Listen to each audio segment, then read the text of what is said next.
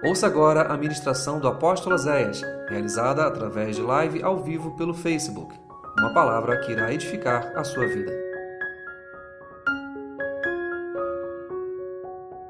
Abra comigo tua Bíblia, no livro de Lucas, capítulo de número 8. Lucas capítulo 8, 40 ao 42. Lucas 8, do 40 ao 42 e depois do 49 ao 55. Lucas capítulo 8, do versículo 40 ao 42 e depois do versículo 49 ao 55. Diz assim: Ao regressar Jesus, a multidão recebeu com alegria porque todos o estavam esperando. E eis que veio um homem chamado Jairo, que era chefe da sinagoga, e prostrando-se aos pés de Jesus, lhe suplicou que fosse até a sua casa, pois tinha uma filha única, de uns 12 anos, que estava à morte. Versículo 49, falava ele ainda, quando veio uma pessoa da casa do chefe da sinagoga, dizendo: A tua filha está morta, não incomodes mais o mestre. Mas Jesus, ouvindo isso, lhe disse: Não tenha medo crê somente e ela será salva. Tendo chegado a casa, ninguém permitiu que entrasse, senão Pedro, João, Tiago e bem assim o pai e a mãe da menina. E todos choravam e pranteavam, mas ele disse: Não choreis, ela não está morta, mas dorme. E riam-se dele, porque sabiam que ela estava morta. E entretanto, ele, tomando-a pela mão, lhe disse em voz alta: Menina, levanta-te. Voltou-lhe o espírito ela imediatamente se levantou e ele mandou que se lhe desse de comer. E seus pais ficaram maravilhados, mas ele lhes advertiu que a ninguém contasse o que havia acontecido. Pai, obrigado por poder te louvar, te adorar, ofertar a ti. Mas agora nós precisamos de alimento, Deus. Me esconde atrás da tua cruz. Eu dependo de ti nos traz uma palavra de vida, uma palavra restaurada, renovada do teu coração. E que esta palavra produza vida a todos que a ouvem. Fala conosco nesta noite. É o que eu te rogo no nome de Jesus. Amém e amém. Você pode sentar.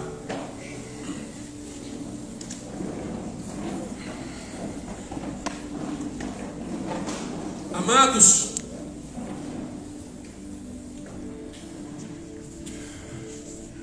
Esse texto de Jairo é um texto que mexe muito comigo e tem muito a ver com o que nós ministramos na abertura do culto sobre a fé inabalável. Eu quero começar essa palavra perguntando: que tipo de fé você tem? Que fé é a tua? Ela se baseia em quê? É muito simples a gente falar, eu tenho fé em Deus, pastor. A minha fé está em Deus. Mas é estranho isso. Porque os salmos que nós lemos na abertura, de, abertura do culto diz que aqueles que confiam no Senhor, ou seja, aqueles que têm fé em Deus, eles são como os montes de Sião, que não se. A Bíblia não está dizendo que é Deus que não se abala. A Bíblia está dizendo que é os que confiam no Senhor que não se abalam. Qual o nosso tipo de fé hoje? Eu vou te responder. A maioria de nós hoje temos uma fé, às vezes miseravelmente salvífica. É uma pequena fé a ponto de crer que Jesus Cristo é o Senhor e que Ele é Salvador e que Ele pode me salvar. Só isso. E alguns nem isso conseguem ter. Porque tem muitos crentes que nem a certeza da salvação têm. Essa fé salvífica, que é a fé que pode te salvar, ela não gera milagres. A fé salvífica não abre o sobrenatural de Deus. A fé salvífica, essa fé que você usa para se salvar, ela não vai mover o impossível. Não, não vai. E é interessante que nós vemos isso porque a nossa fé hoje, ela é uma fé tão débil, é uma fé tão volúvel, ela é uma fé tão, tão pequena, tão, tão infantil, que quando sopram os ventos da evidência, irmãos, a gente desmorona. Acabou a fé. Sabe aquele cara que disse assim: Eu creio, Deus vai fazer, Deus é poderoso, vai acontecer. Aí, meu irmão, veio uma chuva de evidência, plá na cara dele. O inimigo chegou na cara dele e falou assim: Cadê teu Deus? Cadê? Cadê teu Deus? Tá, tá, tá, bateu na cara dele, disse aí, ó, pronto, acabou a fé. Aí aquele cara que estava assim, eu creio, ele já está assim, eu não sei se era de Deus, eu não sei se Deus queria isso mesmo para minha vida, eu não sei se Deus vai fazer. Ué, meu irmão, mas como é que funciona a tua fé? Primeira coisa, você precisa saber o que, que você quer. Que, que você precisa? Aquele homem estava indo até Jesus, porque ele precisava de um milagre. A filha dele ia morrer. Eu creio, eu acredito, que ele chamou todos os médicos possíveis e falaram para ele, cara, ó, chama um padre aí, o pastor, faz uma oração final, entrega para Deus, dá o último beijo, o último abraço, não tem o que fazer, cara. E aquele homem era um homem conhecedor de Bíblia. Ele era da sinagoga. Só que na igreja dele ele nunca viu milagres. Coisa interessante isso, né? Um cara que lia a Bíblia duas horas por dia, jejuava toda semana, era um dos principais da sinagoga, era um dos principais pastores do templo, e ele nunca viu milagres. Ele ouvia falar dos milagres de Moisés, ele lia sobre os milagres de Elias, ele lia sobre os milagres de Eliseu, mas ele nunca viu milagres. Só que agora a filha dele está morrendo. Aquele Deus da Bíblia não vai resolver o problema dele. A religião dele não vai resolver o problema dele. E ele ouve falar, cara, em Jerusalém, está andando um tal de Jesus, que esse cara cura todos os enfermos. Esse cara já ressuscitou até mortos. E ele disse: É ele mesmo. Partiu. Se hoje ele tivesse rede, ele ia botar: Partiu Jesus. Ele sabia o que ele queria. Ele queria um milagre. E ele vai até Jesus. Você já sabe o que você quer? Você já sabe o que você vai pedir a Deus? Quantas vezes tu já mudou a tua oração? Olha, essa palavra vai te confrontar, mas não fica triste, não fica alegre. Quantas vezes você já mudou a tua oração porque você não teve fé para continuar orando pela mesma coisa? Porque você não resistiu ao tempo? Porque você não resistiu à evidência? E então você mudou a oração. Senhor, eu preciso de um carro. Senhor, tem que ser um carro de quatro portas. Tipo Xande. Eu tenho três crianças, Senhor, tem que ser quatro portas. Porque senão eu vou ficar na chuva toda a vida até as crianças entrar. É um carro de quatro portas, quatro portas, quatro portas, Senhor. Aí vai. Aí daqui a pouco ele vai olhando que quatro portas está caro. Aí chega um amigo e fala assim, cara, eu tenho de duas portas. Não é o que tu quer, não é o que te precisa, mas vai te ajudar agora. E aí o cara olha e fala, então, vou pegar esse mesmo. Quantas vezes você já fez isso?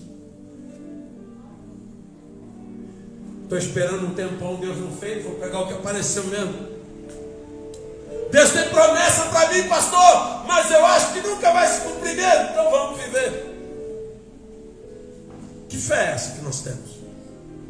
Esse homem vai até Jesus. Eu preciso de um milagre, Jesus. E quando ele chega diante de Jesus, ele vai fazer algo que nós precisamos aprender a fazer. Esse homem se prostra diante de Jesus. Pare de se prostrar diante do problema. Pare de se prostrar diante do inimigo. Pare de se curvar diante das adversidades. Você tem um Deus que pode mudar a tua história. Você tem um Deus que pode fazer qualquer coisa. Você serve a um Deus que é o mesmo ontem, hoje e será eternamente Deus. Aquele Deus que abriu o mar vermelho está aqui hoje sentado dentro de. Amém? Amém. Você acredita nisso? Amém. Vocês são doidos. Diga aquele Deus, aquele Deus que abriu o mar vermelho, está, aqui, está aqui agora, agora em mim. Em mim. Aonde? Em mim. Você sente ele? Amém. E por que, que não acredita nele? Ele mudou?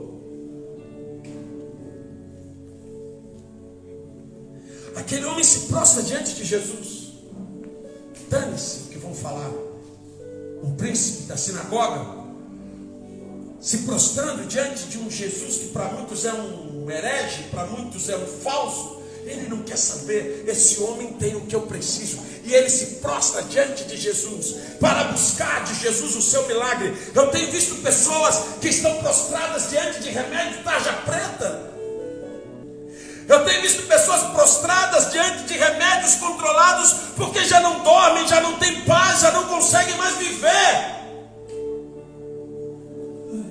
Eu tenho visto pessoas prostradas diante de enfermidades porque já não conseguem mais crer que seja possível viver uma cura.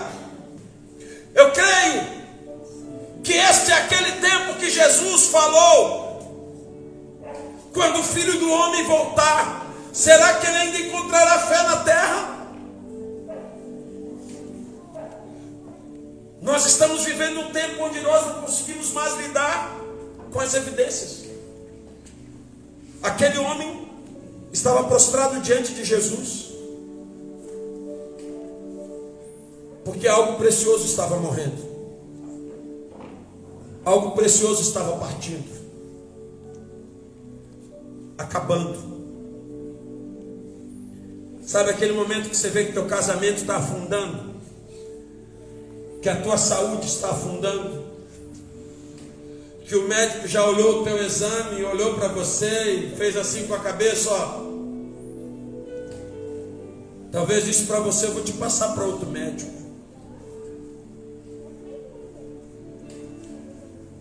Talvez você está naquele momento onde você olhe para aquilo que você está enfrentando e você veja que não tem mais jeito.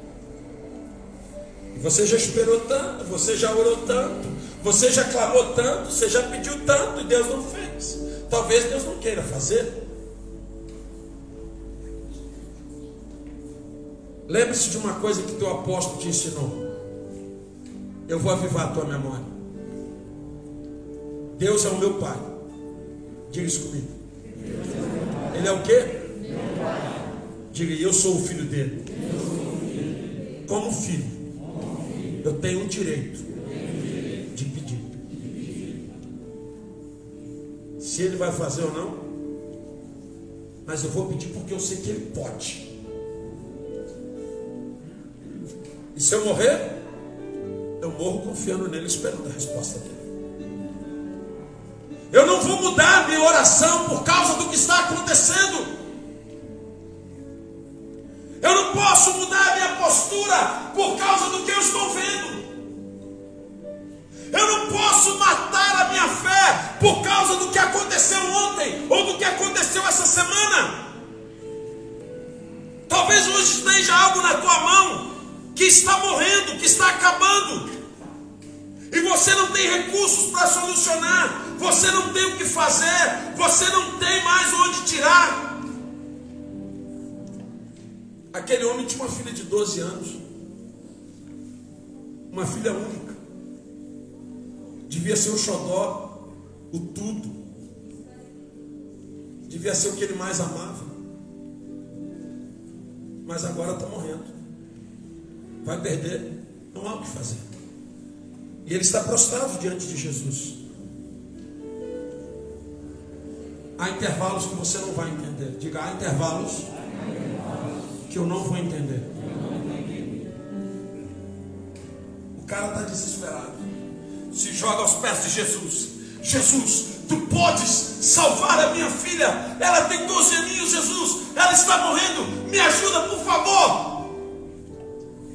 O que, que você quer? Vai lá em casa. Cura minha filha.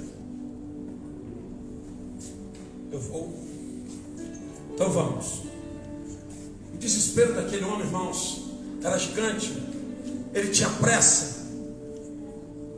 Uma multidão está apertando Jesus. A multidão começa a se mover para a casa de Jairo. Daí a pouco para a multidão. Imagina o coração de Jairo.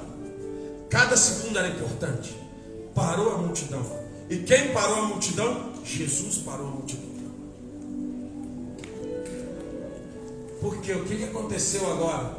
Um raio de uma mulher cheia de fé, que tinha 12 anos sofrendo um fluxo de sangue, atravessou a multidão, se meteu no meio da história de Jairo, enfiou a mão, tocou em Jesus, foi curada, roubou o poder de Jesus, aleluia! Pela sua fé, mudou a sua história, foi curada, e Jesus para a multidão, porque eu quero saber quem me roubou fé, quem me roubou poder. Quem me roubou poder? Aí, aí o discípulo fala assim: pelo amor de Deus, a multidão está te agarrando, te apertando, te esfugulhando. E o senhor quer saber quem? Ele falou: alguém me tocou diferente, roubaram o poder de mim, mãe. E a mulherzinha lá trêmula. E foi bem eu, ó. mas eu já estou curado agora. Ó. Vou bater, fazer o que quiser, que eu já estou na boa. Jesus falou: Filha, vai, tua fé te salvou, beleza? Que coisa linda! A multidão aplaudindo, outros chorando, outros gritando, outros falando, pulando, gritando. E Jairo como? Eu costumo dizer que se teve um cara que não comemorou a cura da mulher do fluxo de sangue, foi Jairo. Tanta hora, minha filha, para tu tocar nesse Jesus aí. Tanta hora para tu parar ele. Tinha que ser agora. São aqueles intervalos onde você ora e Deus faz silêncio. Eu ouvi um pastor dizendo algo esses dias que marcou muito. Ele disse: Você precisa de muito mais fé para enfrentar o silêncio de Deus do que para pedir um milagre. Porque o silêncio de Deus é destruidor. Você não sabe o que está acontecendo. Você vai ficar ali só pela fé. Você não sabe se ele está fazendo, desfazendo. Você não sabe, ele não falou nada. E aí você tem que esperar esse intervalo. Será que Jesus tinha esquecido de Jairo? Será que ele não vai mais na minha casa? O que está acontecendo? E esses intervalos são perigosos. Diga para o teu irmão nesses intervalos. Vamos chegar às Chegar às evidências. Agora avisa para ele, faz parte do projeto. Faz parte do projeto. Quem aqui hoje precisa de um milagre? Presta atenção, calma aí, deixa eu explicar. Não é de uma benção, porque benção todo mundo aqui precisa. Quem hoje aqui está precisando de um milagre? Levante sua mão. Então deixa eu te avisar uma coisa agora para você entender. O caminho do milagre não é para qualquer um. O caminho do milagre vai levar a tua fé ao extremo. Deus não vai entregar o milagre só porque você orou. Deus vai testar a tua fé. Tanto que quando o pai daquele menino que era jogado no fogo e na água, ele vai até Jesus e ele disse: Salva meu filho, porque meu filho uma hora está no fogo, uma hora está na água, meu filho desmaia, meu filho baba, meu filho vai morrer. E Jesus fala: Cara, se tu crer. E ele disse: Aumenta minha fé. Ele entendeu uma coisa: eu tenho fé, mas não é o bastante para esse milagre. Aumenta a minha fé, Jesus. Às vezes o que você precisa não é pedir a Deus para mudar o quadro, não é pedir a Deus para mudar a situação, é pedir a Deus: aumenta a minha fé. O testemunho da minha mãe. Imagina um moleque que tem para morrer um monte de vezes fui eu. Eu era molequinho de colo. Molequinho não, porque eu sempre fui molecão. De colo. E eu fiquei muito doente. Diarreia vômito. Foram os médicos que podiam, né? Porque era tudo pobre. Deram todos os remédios que podiam. Nada resolvia. Nada resolvia. E meu pai, irmãos, e minha mãe, sempre foram pessoas de muita fé, de orar, ver milagres, de orar pelas pessoas serem curadas. E orava, e meu pai orava, minha mãe orava e nada. Era carnaval, retiro na escola Fanini Esquier, pastor Jonathan, da Igreja Batista de Manguinho, estava aqui. Imagina um cara chapa quente, tenente da Polícia Militar, mas cara, o fogo dele não era no revólver, não, era na palavra. Um homem cheio da glória de Deus. Minha mãe viu ali, fez igual Jairo, viu ali a solução. Levou o gordinho e falou: ora por ele. Esperou um tempão depois do culto, que 500 cabeças querendo oração, chegou a vez dela. Pastor Jonathan olhou para mim no colo dela e ela disse: Olha pelo meu filho, pastor, está muito doente. Pastor Jonathan botou a mão na cabeça dela e disse: Senhor, aumenta a fé da tua filha. Pode ir embora. Minha mãe foi para casa, ó. Imagina um pastor céu. Tu está precisando de um milagre? Tu vai clamar por um filho? E o cara pede para aumentar a tua fé. Ah! O médico tinha passado o remédio. E ela chegou em casa e orou: Meu filho está curado. E ela olhou para o vidro de remédio fechado e falou: Não vou dar. Eu digo que os crentes da época antiga eram meio doidos, era muito diferenciado. Segundo dia, o molequinho tá mal, tá virando incrível Hulk, tá ficando verde. Não vou dar, tá curado. Meu Deus já curou meu filho. Passando para o terceiro dia, o molequinho tá muito pior. E ela disse que ela olhava para aquele remédio e a cavalo falava assim: abre, porque vai morrer. E ela disse: não vou abrir, tá curado. Foi dormir. No outro dia o moleque amanheceu chorando. Queria mamar. Isso fazia falta para mim, irmãos. E amanheci como se nunca tivesse estado doente.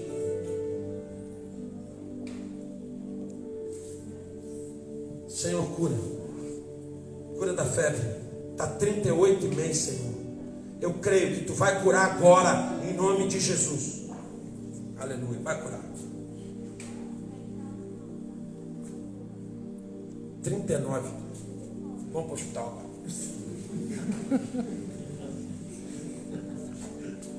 É assim, não é, irmãos? A fé está muito débil. A nossa fé está doente. É uma fé que não suporta contradições. É uma fé que não suporta evidências. E aí a palavra de Deus diz que nesse raio, desse intervalo, que parou a multidão, que Jesus parou a caminhada, chega um desgraçado, um agoreiro, um demoniado daquele lá, lá da igreja, veio e falou assim: Ô para de incomodar o mestre, porque tua filha já morreu. Caramba, irmão, você é meio de dar notícia para um amigo. A Bíblia diz que era amigo dele, se fosse inimigo, então para de incomodar o mestre, tua filha já morreu. É por isso que eu estou dizendo para você, você que levantou a tua mão aí, e que disse que está precisando de milagre, no intervalo, a giripoca pia, a onça bebe água. No intervalo as notícias chegam.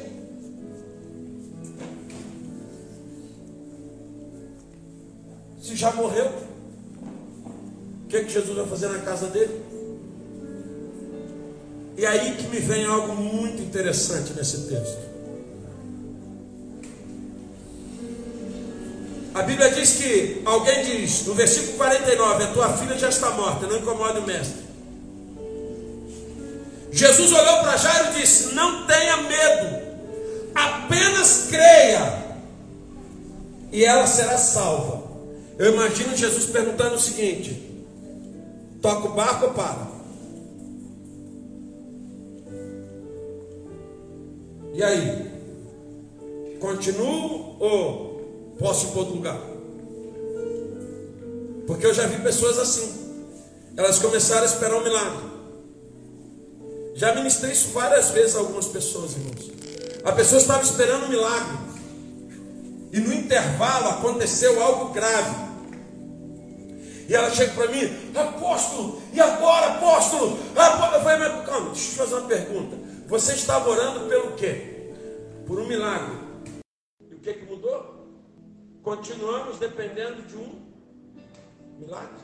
Irmãos, o milagre é quando está com febre. O milagre é quando está doente. O milagre é quando está muito doente. E se houver fé, o milagre é até quando está morto. Não é Deus que está limitado, somos nós. Porque há um tempo atrás, quando alguém ficava doente na nossa casa, nós colocávamos o joelho no chão. Agora, quando alguém fica doente, nós vamos para o Google para saber que doença é aquela. Antigamente, quando alguém ficava doente, os pais intercediam, oravam e criam que Deus era milagroso. Agora não mais. Nós entrávamos em crises financeiras. E tínhamos a fé que Deus ia abrir portas extraordinárias. Agora não mais. Tem servos de Deus na mão de agiotas.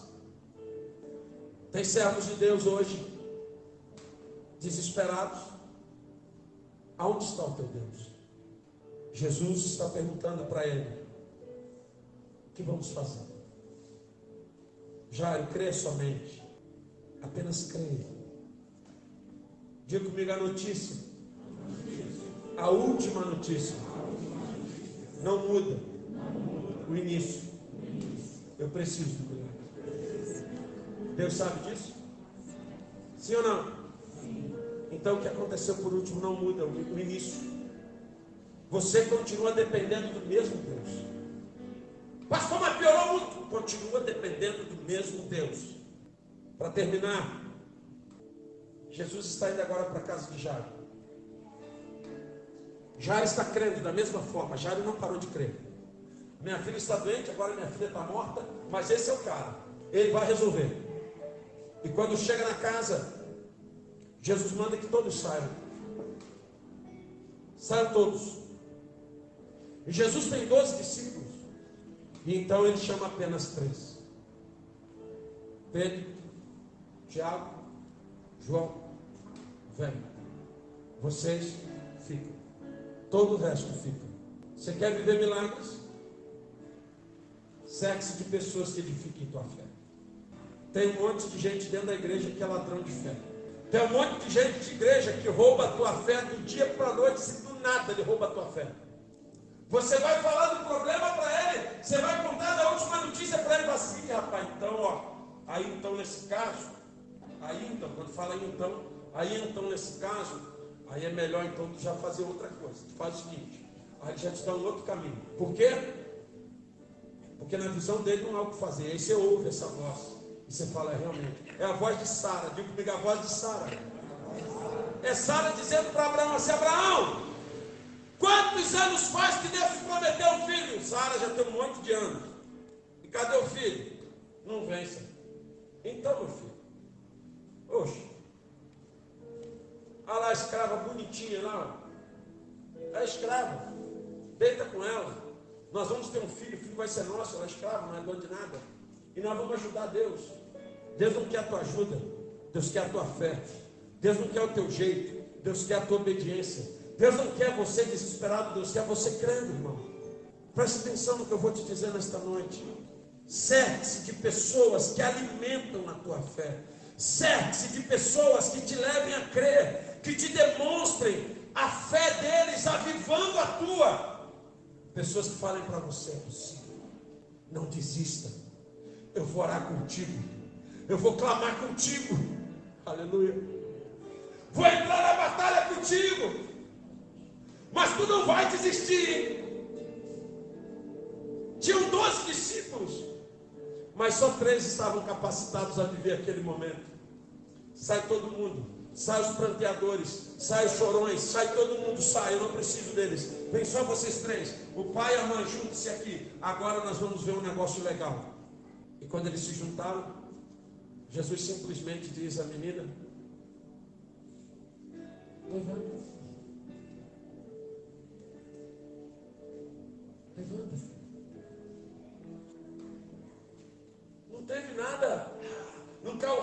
Foi um Frankenstein que cai raio, não. Diga comigo uma palavra.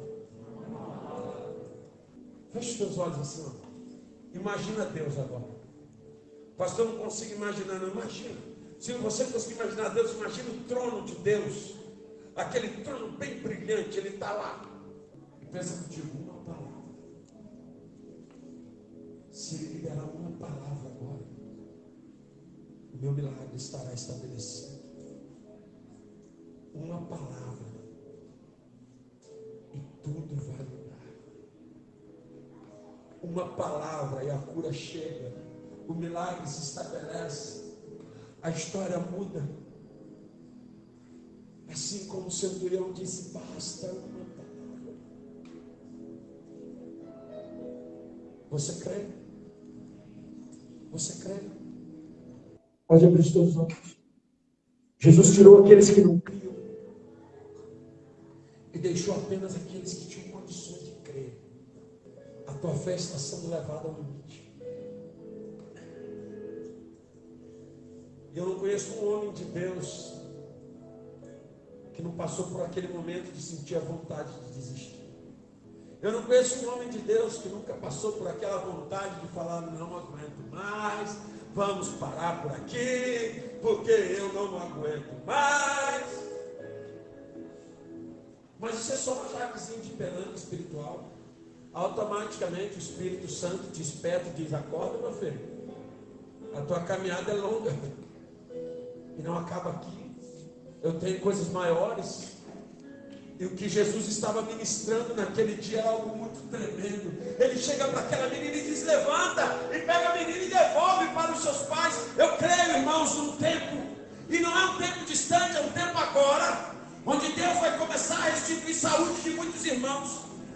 onde Deus vai começar a restaurar muitas pessoas dentro da sua casa, porque nós temos visto isso acontecendo nas lives das 6 horas da manhã.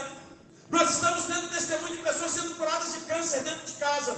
Nós estamos tendo testemunho de nódulos que estão desaparecendo dentro de casa.